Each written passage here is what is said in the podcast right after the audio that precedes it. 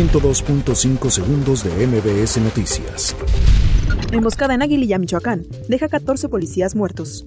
Moody's recorta a 0.2% proyección de crecimiento económico de México. Coparmex ve democracia en riesgo si se aprueba revocación de mandato. PRD anuncia clausura simbólica del Congreso de Baja California por ley Bonilla. Guardia Nacional con 70.9% de aceptación, afirma Alfonso Durazo.